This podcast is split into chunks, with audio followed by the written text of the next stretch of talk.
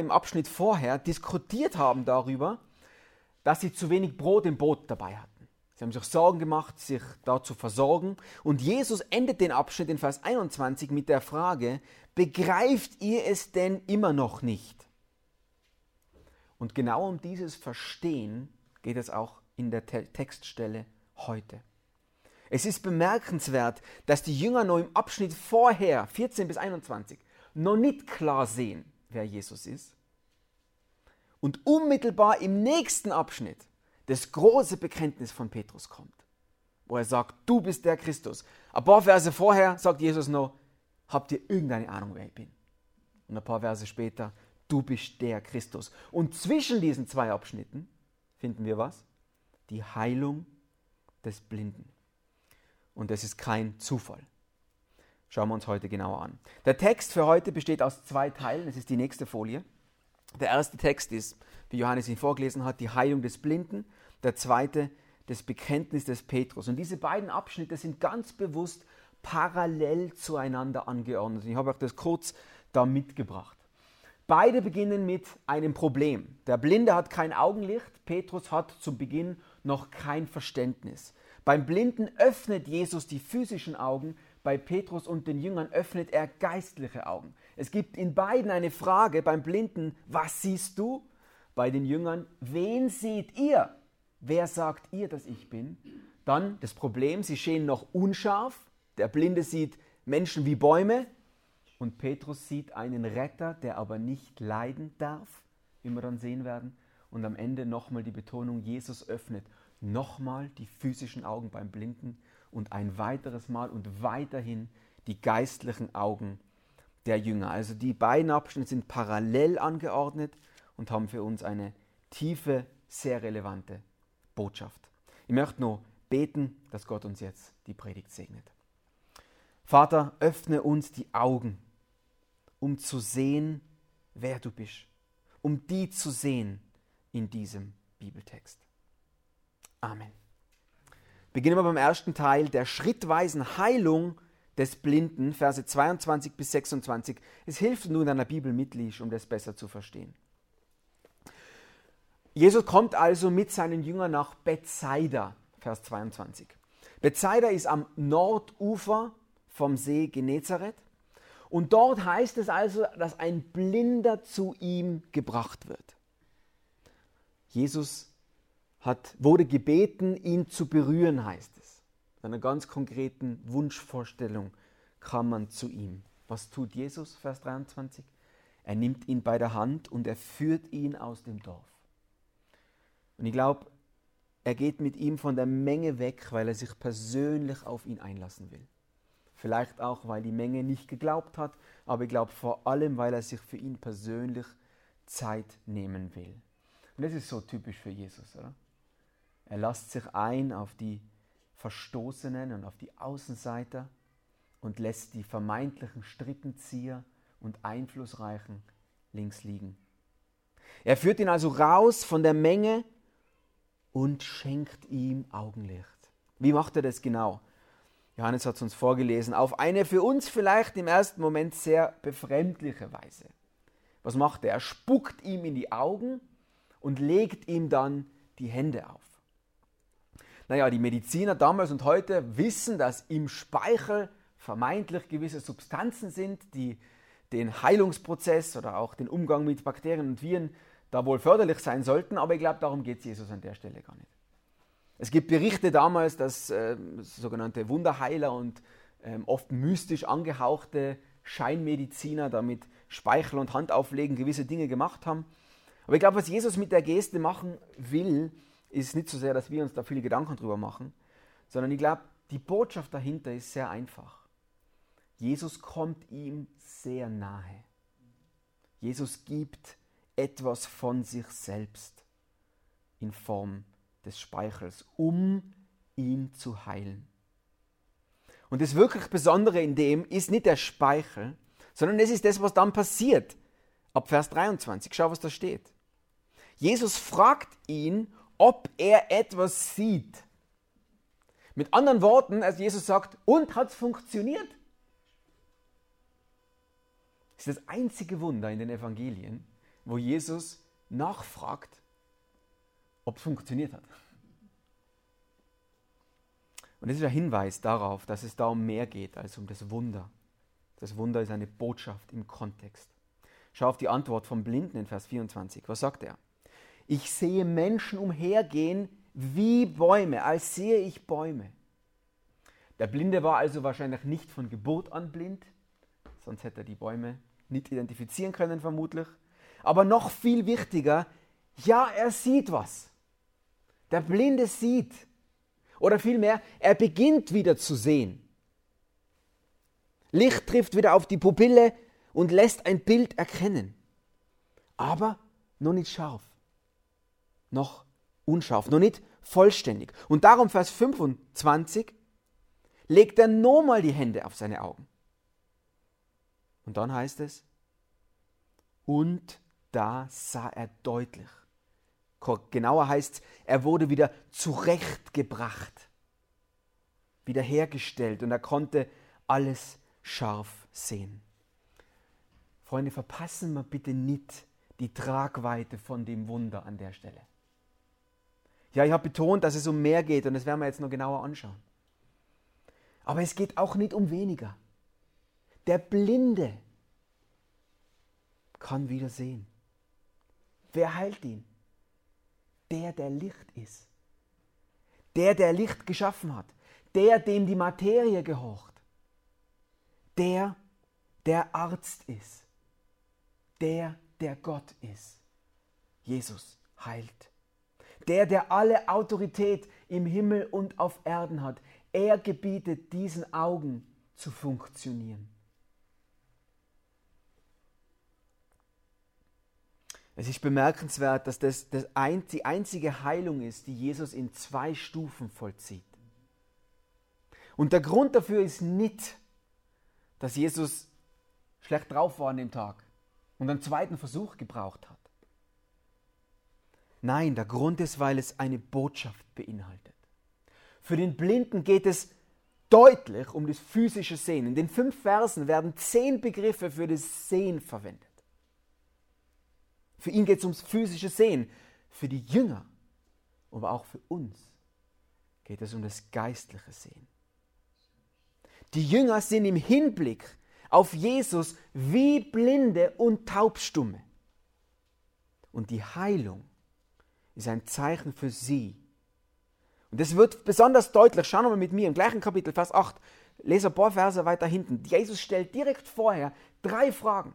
Vers 17. Versteht ihr noch nicht? Begreift ihr noch nicht? Habt ihr ein erstarrtes Herz, ein blindes Herz? Vers 18. Habt ihr Augen und seht nicht? Habt ihr Ohren und hört nicht? Und die dritte Frage, Vers 21. Begreift ihr es noch nicht? Und diese drei Fragen direkt im Abschnitt vorher gehen nahtlos über zu diesem schrittweisen Wunder und machen deutlich, die Hoffnung auf Augenlicht für den Blinden war die Berührung von Jesus. Er musste bei Jesus sein, zu Jesus kommen, um zu sehen. Und genau so ist es auch beim geistlichen Sehen, beim geistlichen Augenlicht. Schauen wir uns darum zweitens den nächsten Abschnitt an, die schrittweise nach dem schrittweisen Augenlicht für den Blinden schauen wir uns jetzt das schrittweise Verständnis der Jünger an, ab Vers 27. Lies gern mit mit mir. Es heißt dort, dass Jesus fortgeht in die Dörfer von Caesarea Philippi. Das ist ungefähr 40 Kilometer nördlich, ich glaube, da gibt es eine kurze Folie hier. 40 Kilometer nördlich vom See Genezareth. Bethsaida, 40 Kilometer nördlich. Caesarea Philippi ungefähr ein Tagesmarsch. Und zwar hat er sich dort in den Dörfern von Caesarea Philippi aufgehalten. Diese Stadt war besonders.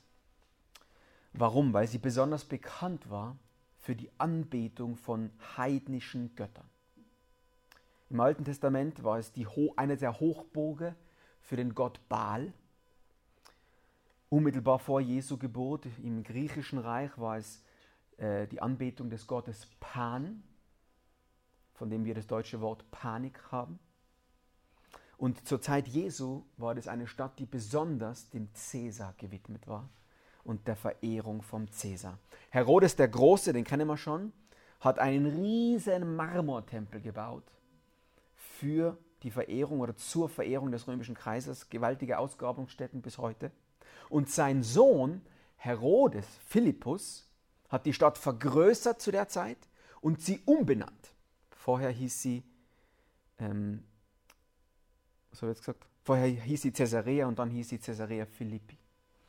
Warum? Weil sie dem Cäsar geweiht sein sollte. Eine Stadt, deren Name Programm war.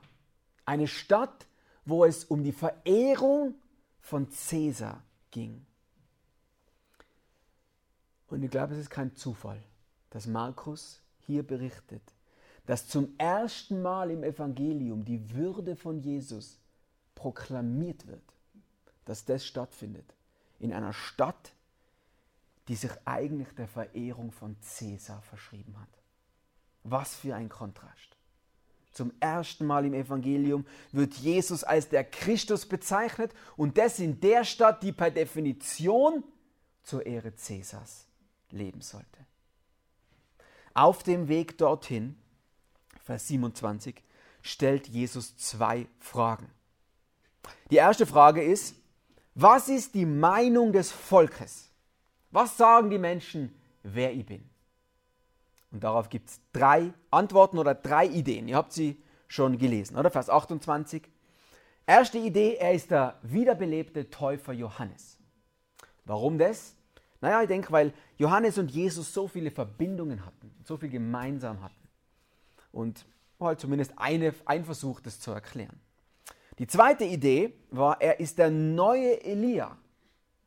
Warum das? Ja, weil mehrfach im Alten Testament von einem wie Elia gesprochen wurde. Von einem wie Elia, der kommen soll. Jesus selber identifiziert diesen einen wie Elia, aber schon mit jemand anderem. Mit wem? Mit Johannes dem Täufer. Das heißt in Lukas 1 zum Beispiel, dass einer in der Kraft des Elia kommen soll. Und Jesus sagt, das war Johannes der Täufer. Also die zweite Meinung, einer wie Elia. Und die dritte Idee, ganz allgemein, einer der Propheten. Wie zum Beispiel Mose. Und die meisten haben aus der alttestamentlichen Erwartung auf einen Elia oder einen und einen Mose gewartet. Das ist nicht verwunderlich, weil im fünften Buch Mose, Kapitel 18, lese ich euch Vers 15 vor. Dort heißt es, Mose spricht, einen Propheten wie mich wird der Herr, dein Gott, dir erwecken, aus dir und deinen Brüdern, dem sollt ihr gehorchen. Also die Erwartung oder diese Idee ist berechtigt oder verständlich. Jesus ist aber, müssen wir klar sehen, die Erfüllung von all diesen angekündigten Mustern im Alten Testament. Er ist der eigentliche Prophet. Er ist der bessere Mose. Er ist der bessere Elia. Aber er ist eben auch mehr als das. Alle drei Antworten sind verständlich, aber nicht letztlich wahr. Jesus ist der, um den sich Johannes, um den sich Elia, um den sich Mose gedreht haben. Und darum geht Jesus gleich weiter. Interessant, er kommentiert die Ideen gar nicht weil es ihm an der Stelle gar nicht um die Volksmeinung geht, sondern um die Jünger. Die Jünger müssen jetzt persönlich Stellung beziehen. Sie müssen ein persönliches Bekenntnis ablegen. Sie waren mit ihm so lange unterwegs. Sie haben gesehen, was er getan, was er gelehrt hat. Und jetzt sagt Jesus, jetzt seid ihr dran. Ihr könnt nimmer nur Beobachter bleiben. Ihr müsst ein persönliches Bekenntnis ablegen. Ihr könnt nicht mehr Beobachter sein. Ihr müsst Beteiligte sein. Wer sagt ihr, dass ich bin? Und darum die zweite Frage, ohne Kommentare auf die drei Antworten, fragt Jesus. Zweite Frage. Wer aber sagt ihr, dass ich bin? Wer sagt ihr, dass ich bin? Und jetzt können wir, wie so oft angekündigt, zum Höhepunkt des ersten Teils von Markus, dem berühmten Bekenntnis von Petrus. Was sagt Petrus? Du bist der. Du bist der Christus.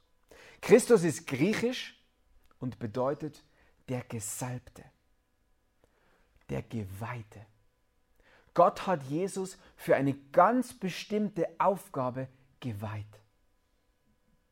Das erste Mal im Garten Eden, nach dem Sündenfall, wo Gott versprochen hat, einen Schlangenzertreter, einen Nachkommen von, Ada, von Eva zu schicken, der der Schlange den Kopf zertreten wird, der den Tod besiegen wird und der die Rasse von Adam und Eva mit Gott wieder versöhnen wird.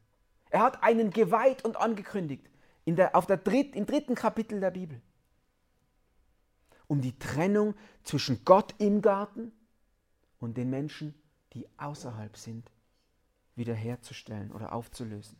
Und Petrus ruft es hinaus, du bist der, du bist der dafür Geweihte.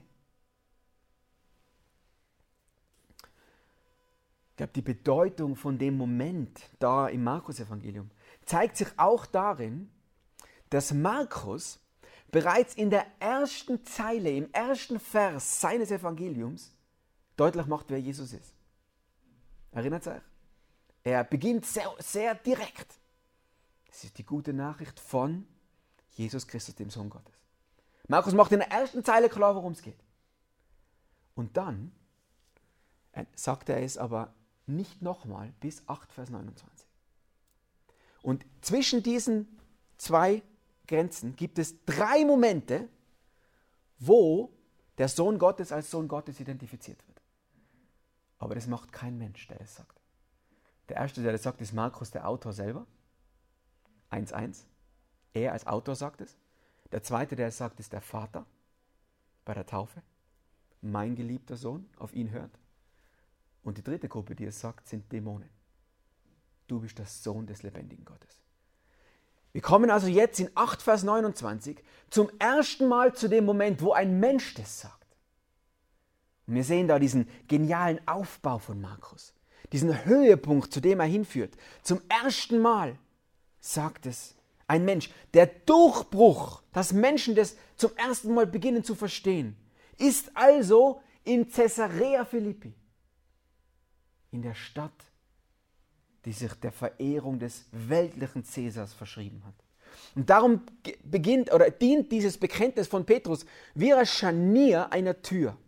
Ein Scharnier zwischen Kapitel 1 bis 8 und 8 bis 16. Der Dreh- und Wendepunkt in diesem ganzen Evangelium. Im ersten Teil 1 bis 8 ist der Fokus auf Jesu Allmacht seinen Ausweis, du bist Gott. Und in den Versen, in den Kapiteln 8 bis 16 ist der Fokus auf die Frage, wie rettest du in Allmacht. Wir werden nur sehen, dass die Jünger davon nur einen Teil verstanden haben.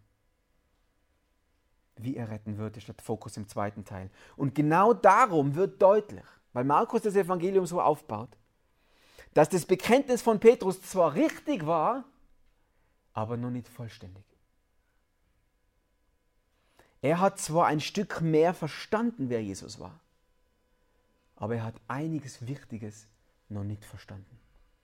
Warum nicht? Weil Petrus noch an einen Retter gedacht hat, der anders ist. An einen politischen Retter.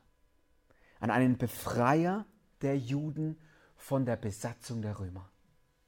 An einen Befreier von den Sklaven, also dass sie Sklaven Roms war war ihr Hauptproblem. Und sie wollten Befreiung von dieser Sklaverei Roms, der Knechtschaft Roms.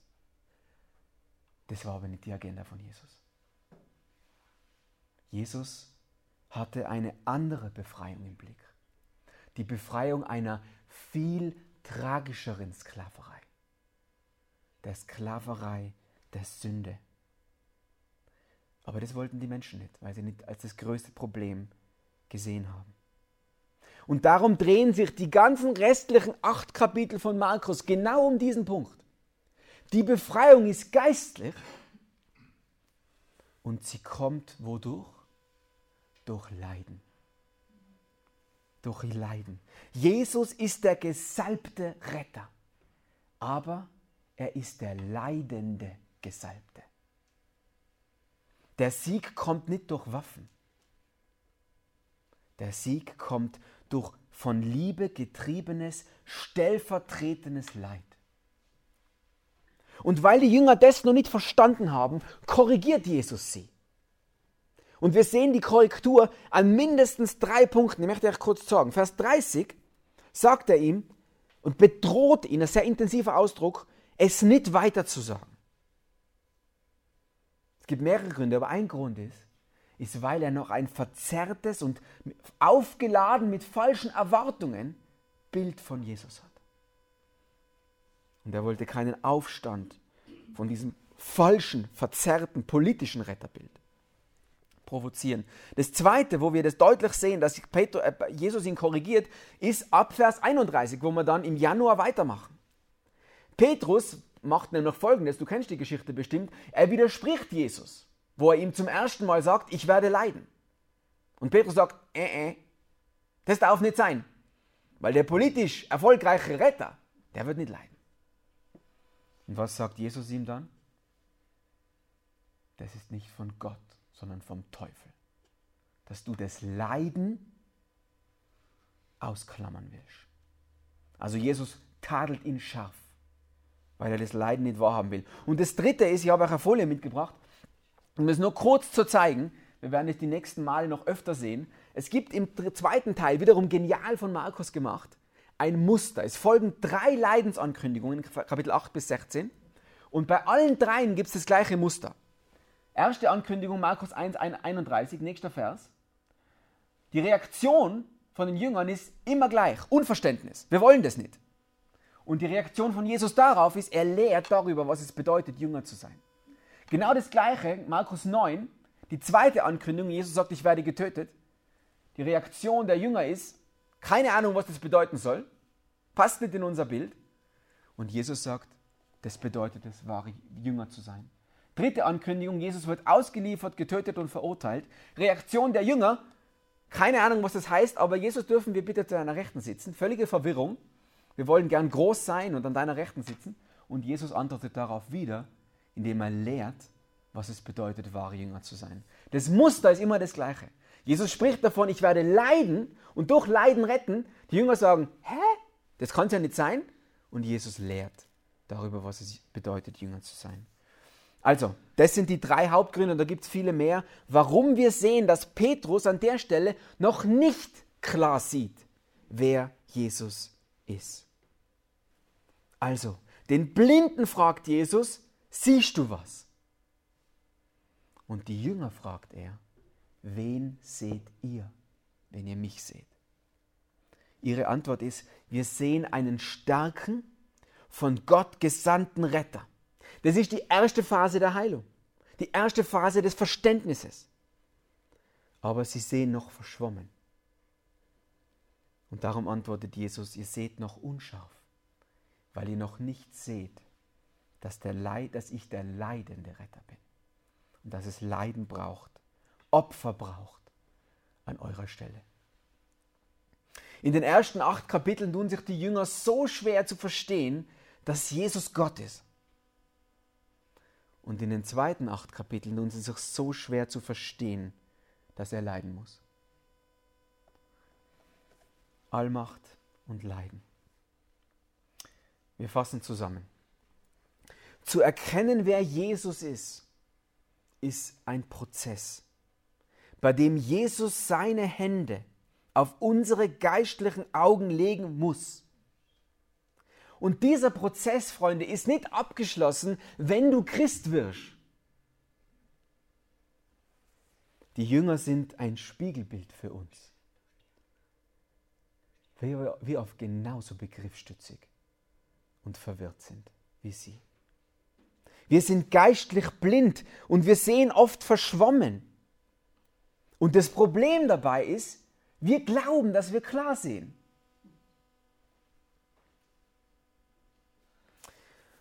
Und darum möchte ich zum Schluss drei Anwendungspunkte herausgreifen, die mich bewegt haben diese Woche. Und ich hoffe, sie ermutigen die. Drei Anwendungspunkte. Erstens, darum bleibe demütig. Bleibe demütig. Du hast so viel mehr zu lernen, als du glaubst. Und du bist umgeben von Menschen, die auch sehr viel zu lernen haben. Und weißt du, was meistens passiert? Dass wir hochmütig auf andere herabschauen, die mehr zu lernen haben wie wir. Und dass wir stolz sind. Jesus in uns nimmt uns aber jegliches Recht, stolz zu sein. Er nimmt uns jegliches Recht, stolz zu sein. Schau nicht hochmütig auf andere herab, sondern förder sie. Bete für sie. Investier die in sie. Sei dankbar, dass sie da sind und hilf ihnen im Glauben zu wachsen. Ich glaube, das ist sehr relevant für uns. Bleibe demütig, weil du ein lebenslang Lernender bist bei Jesus. Zweitens, eine Frage möchte ich dir und mir stellen, die mich da bewegt hat. Hat geistliches Wachstum in deinem Leben Priorität? Hat geistliches Wachstum in deinem Leben Priorität? Ich möchte ganz ehrlich sein. Ich habe die Sorge, dass wir uns viel zu sehr um uns selbst drehen. Dass wir uns viel zu sehr um uns selbst drehen und dass wir so schnell mit unserer geistlichen Reife zufrieden sind. Bin Christ, ich gehe regelmäßig in die Kirche, ich lese immer wieder meine Bibel, ich bete, bemüht, Gutes zu tun. Ihr Lieben, wenn das dein und mein Verständnis von Nachfolge ist, wird unser geistliches Wachstum sehr gering sein.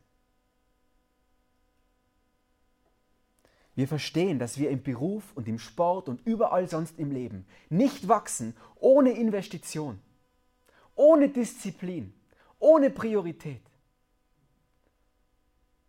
Im Christsein ist das erst dreimal so.